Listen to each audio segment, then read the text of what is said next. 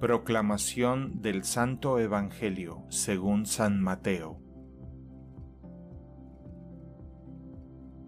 En aquel tiempo le dijeron a Jesús algunos escribas y fariseos, Maestro, queremos verte hacer una señal prodigiosa. Él les respondió, Esta gente malvada e infiel está reclamando una señal pero la única señal que se le dará será la del profeta Jonás. Pues de la misma manera que Jonás estuvo tres días y tres noches en el vientre de la ballena, así también el Hijo del Hombre estará tres días y tres noches en el seno de la tierra. Los habitantes de Nínive se levantarán el día del juicio contra esta gente y la condenarán, porque ellos se convirtieron con la predicación de Jonás. Y aquí hay alguien más grande que Jonás.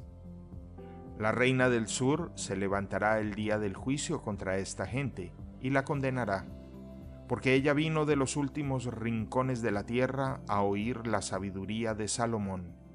Y aquí hay alguien más grande que Salomón. Palabra del Señor. El Evangelio del Día es producido por Tabela, la app católica número uno para parroquias y grupos. Para escuchar este episodio y mucho más contenido devocional católico, descarga la aplicación Tabela, disponible gratis en el Google Play Store o la Apple App Store. Si eres un líder en tu parroquia, solicita tu parroquia ahora mismo a través de la aplicación y podrás mandar anuncios ilimitados a tus feligreses sin costo alguno. Que Dios te bendiga.